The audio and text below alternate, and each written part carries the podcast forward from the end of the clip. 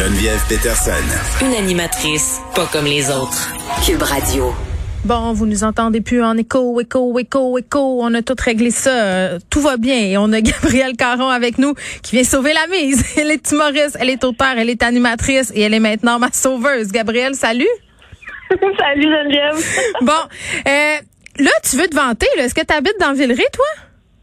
Écoute, je suis une fière habitante de Villeray. Donc, t'es riche. représentatrice. c'est ça, c'est payant faire de l'humour au Québec? Écoute, non, mais ça fait très longtemps que j'habite Villeray, donc c'est pour ça que j'ai les moyens d'habiter ici. c'est tellement drôle parce que là, on parle de ça parce que Villeray a été euh, jugé comme étant le 18e quartier le plus cool au monde. Moi, je trouve ça drôle. C'est comme fêter sa fête de 23 ans. Là, quel âge random. Donc, 18e quartier le plus cool. Pas un, pas deux, pas trois. Euh, 18, puis ça, me faisait rire, euh, Gab, parce que moi, j'ai habité euh, à Villeray à une certaine époque de ma vie, jadis naguère, et je payais, tiens-toi bien, là, mon 5,5, OK, sur la rue Saint-Denis, très bien situé, c'était quelque chose comme 700 dollars par mois et je trouvais ça cher. Je trouvais ça oh épouvantablement cher. Je le sais. Maintenant, c'est comme 1200. Mais écoute, à ce prix-là, aujourd'hui, je pense que tu peux marcher dans Villeray. Et c'est tout. Ils vont me charger pour marcher dans Villeray parce que c'est un quartier très cool? oui. je pense que oui. Écoute, 18e quartier le plus cool au monde. C'est quand même pas rien, là. Oui, mais c'est quoi les critères?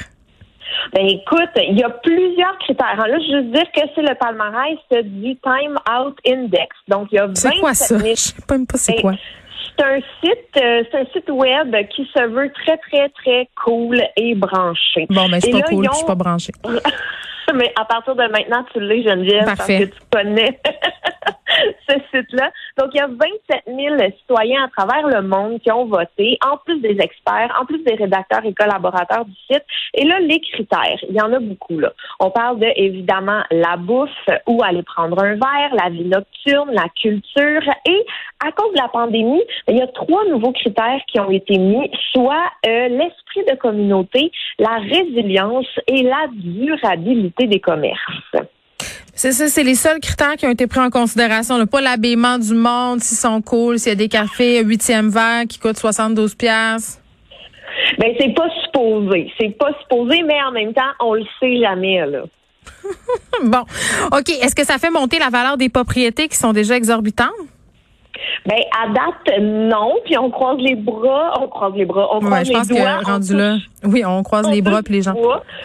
parce que parce que je vois pas là où est-ce qu'il y aurait de la place pour euh, pour augmenter encore plus euh, encore plus les loyers, mais quand même, tu sais dans les trucs qui ont été nommés, ben il y a la promenade Castelnau qui est très très belle hein, l'été, c'est piéton, euh, il y a beaucoup de spectacles sur le parvis de l'église, il y a de l'art exposé dans les rues. Évidemment, on parle de la profusion des restaurants du parc Jarry. Là ça j'ai trouvé ça un peu drôle, il parlait de la Plaza Saint-Hubert.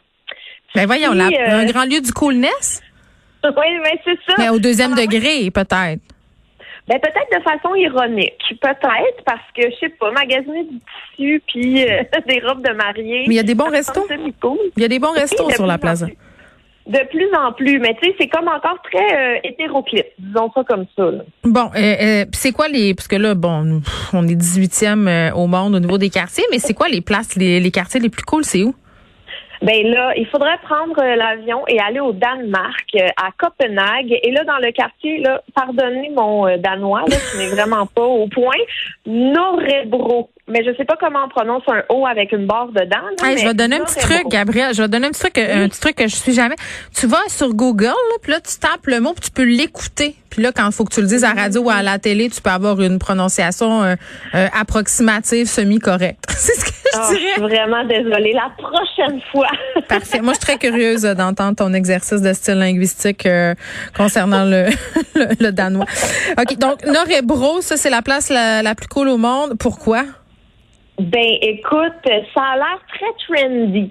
Donc, si on suit, euh, mais c'est ça, je peux pas t'en dire plus que ça. Si on suit aux photos, ça a l'air bien beau, ça a l'air bien le fun, mais en même temps, tous les cafés du monde bien photographiés ont l'air bien le fun. Tu sais. Ben, c'est vrai. OK. Puis en deuxième place?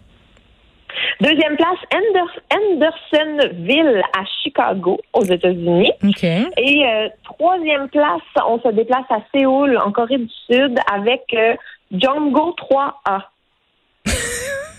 Ça, c'est un quartier, 3A, pas le 3B, là. C'est dans la section 3A. OK. C'est là que c'est cool.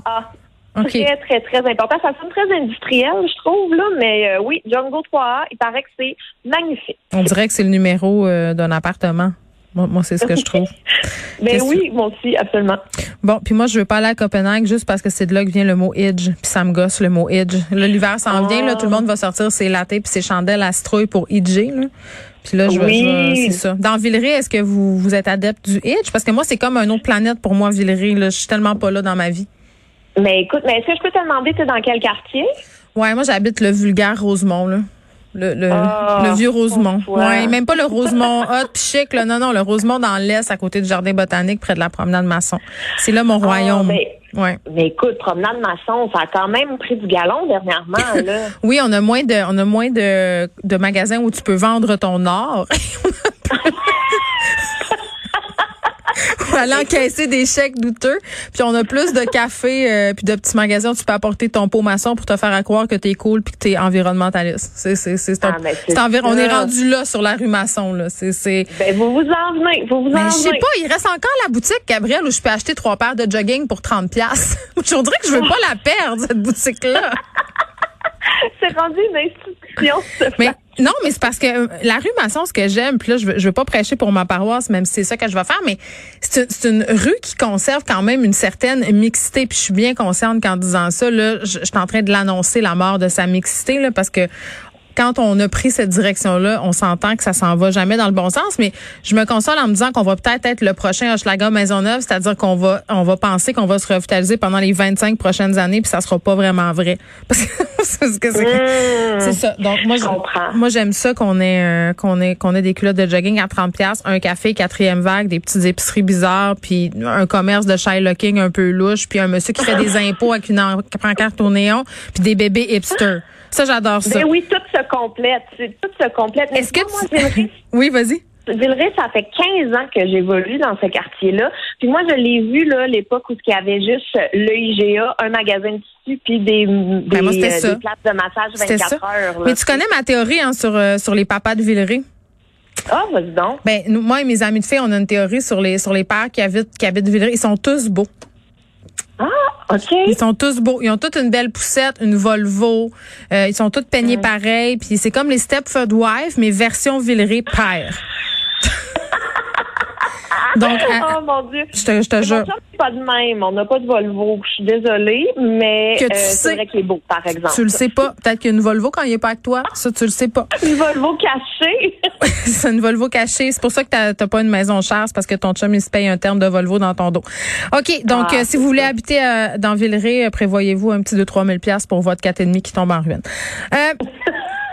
J'avais dit au début de l'émission, j'étais excitée euh, qu'on allait parler de, de, Squid Game parce que euh, bon, là moi mes enfants écoutent ça, moi je l'écoute avec ma fille de 11 ans, c'est ultra violent là, il faut le dire. Moi j'ai choisi de l'écouter avec elle parce que je pense que c'est du cas par cas là, tu y vas selon ton enfant. Moi ma fille est capable d'en prendre. Puis surtout je trouve que ça donne des super belles discussions sur euh, la, la, violence. Parce que je résume un peu là pour ceux qui l'ont pas vu, Squid Game, c'est une émission où les, les participants, c'est des gens qui sont un peu dans merde financièrement, un peu beaucoup. Et là ils se font recruter par une espèce de film pour aller jouer à des jeux. Euh, des jeux, euh, par exemple, au premier épisode, c'est un, deux, trois soleils, sauf que contrairement à l'école primaire, euh, quand tu es éliminé du jeu, ben dans ce jeu-là, dans Squid Game, tu meurs. Tu meurs pour de vrai. Donc, c'est graphique, là, puis c'est quand même assez intense, mais ça fait le tour de la planète. Je veux dire, les gens aiment tellement ça, tout le monde parle de ça, tout le monde écoute ça, à un tel point que ça fait planter des serveurs. Et là, il y a une poursuite envers Netflix à cause de Squid Game, là, puis de l'achalandage. Oui, absolument. En fait, Squid Game est en passe de devenir le show le plus populaire de Netflix. Non, non, c'est fou, là maison. Ça fait le tour du monde, puis j'ai beaucoup aimé ta description. Moi, ça me faisait un peu penser à Hunger Games. Oui, c'est vrai, un genre de où tout le monde doit se tuer et euh, un seul survivant, survivant à la fin. Et là, en fait, ce qui se passe, c'est que le problème, c'est que la série est trop populaire. ben là, c'est pas ça qu'on veut. Ben, c'est ça qu'on veut, mais peut-être pas pour les fournisseurs Internet qui euh, s'appelle SK Broadband. Et lui, en fait, il y a eu tellement de trafic sur ses serveurs que ses serveurs ont planté. Mais en Corée, ça, c'est un, un, un, fournisseur d'Internet en Corée du Sud, là. Sud, sud coréen, euh, sud de coréen, oui. On parle de 24 fois plus de trafic que d'habitude. Alors, lui, il a intenté une poursuite contre Netflix, l'équivalent de 29 millions de dollars, en disant, écoute, on a eu des problèmes d'interruption de service, il a fallu payer des heures supplémentaires pour de la maintenance, il a fallu faire des mises à jour, tu sais, à cause de justement l'augmentation du trafic et tout ça l'a engendré beaucoup, beaucoup de dépenses. Donc, payez-nous Netflix, c'est de votre faute. En gros. Mais là, franchement, c'est un peu spécial. Et là, Netflix, euh, est-ce que, est-ce que Netflix a répondu à ce fournisseur Internet-là? Ben, je vais dire oui, mais non. Tu sais, ils ont répondu une réponse de politiciens, là, genre, on a pris connaissance de, nous allons regarder ce qu'il est possible de faire, nous vous tiendrons informés de.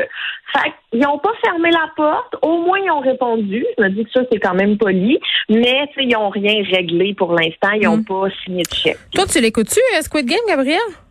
Je viens de le commencer comme une nouille à 10 heures hier soir. Là, tu t'es couché tard, hein? C'est ça, hein?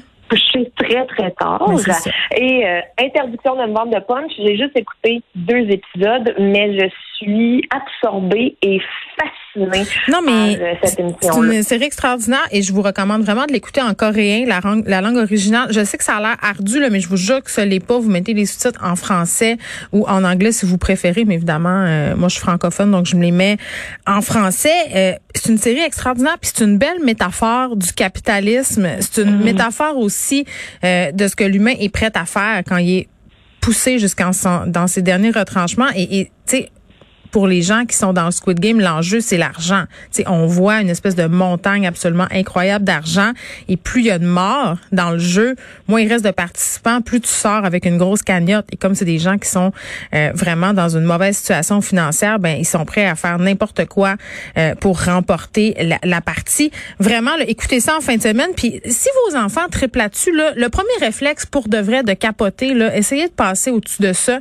Il y a vraiment des belles discussions à avoir sur, euh, sur justement euh, la société de consommation, qu'est-ce qu'on est prêt à faire euh, quand euh, selon nos intérêts, des discussions quasi philosophiques avec les enfants aussi, puis l'idée aussi de consommer des contenus violents. Moi, j'ai posé la question à ma fille, là, Gabriel, j'ai dit, mais qu'est-ce que ça te fait de regarder ça? Est-ce que tu trouves ça divertissant de voir des gens comme ça se faire assassiner à la télé? Puis elle me répondu quelque chose de, de, vraiment intelligent. Elle me dit, mais maman, je regarde toutes sortes d'autres affaires, puis tu capotes pas.